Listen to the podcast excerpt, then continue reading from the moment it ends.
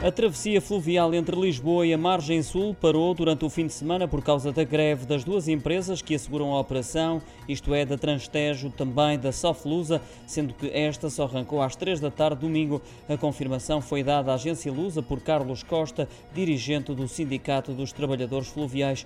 Os funcionários das duas empresas entraram em greve em nome da reposição do poder de compra, valorização salarial e aumento de funcionários.